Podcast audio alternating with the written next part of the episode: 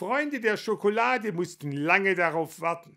Aber nach zwei Jahren Zwangspause ist es jetzt endlich wieder soweit. Schokoladenduft erfüllt die Tübinger Innenstadt. Und längst ist klar, dass Deutschlands größtes Schokoladenfestival nicht nur die Tübinger anzieht, sondern bundesweite Ausstrahlung erfährt.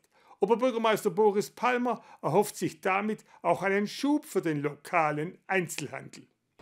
Was hier aussieht wie echte Schrauben und Muttern, ist in Wirklichkeit Schokolade.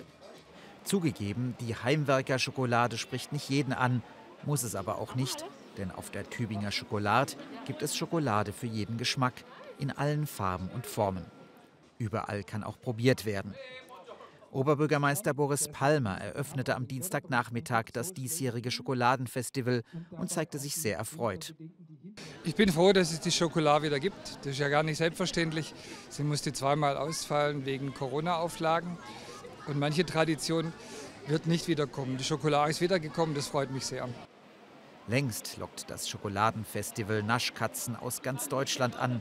Für die Tübinger Einzelhändler eine Chance, denn sie haben nach Corona mit Inflation und Kaufzurückhaltung zu kämpfen. Oberbürgermeister Palmer macht sich Sorgen um das Überleben der kleinen Ladengeschäfte. Deswegen fördern wir sie in besonderer Weise. Und ich würde mich sehr freuen, wenn die Gäste von außerhalb auch hinter die Zelte schauen.